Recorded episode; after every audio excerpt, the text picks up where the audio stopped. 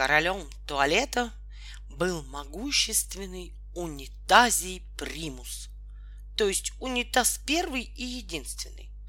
Это был очень злой правитель. Тех, кто ему возражал или попросту не нравился, он обычно проглатывал. Однажды королю нанесла визит правительница соседнего, прихожего королевства, Швабра Третья. Зная, что так полагается делать в торжественных случаях, коварный монарх расстелил перед гостей мягкую розовую дорожку. Но это была приманка. На самом деле король собирался подтянуть гостью поближе, засунуть свою огромную пасть и проглотить.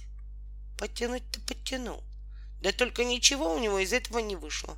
Швабра оказалась такой длинной и твердой, что унитазий едва не подавился. Неудача стала для короля хорошим уроком. С тех пор властители двух соседних королевств, унитазий Примус и Швабра Третья, вместе борются за чистоту.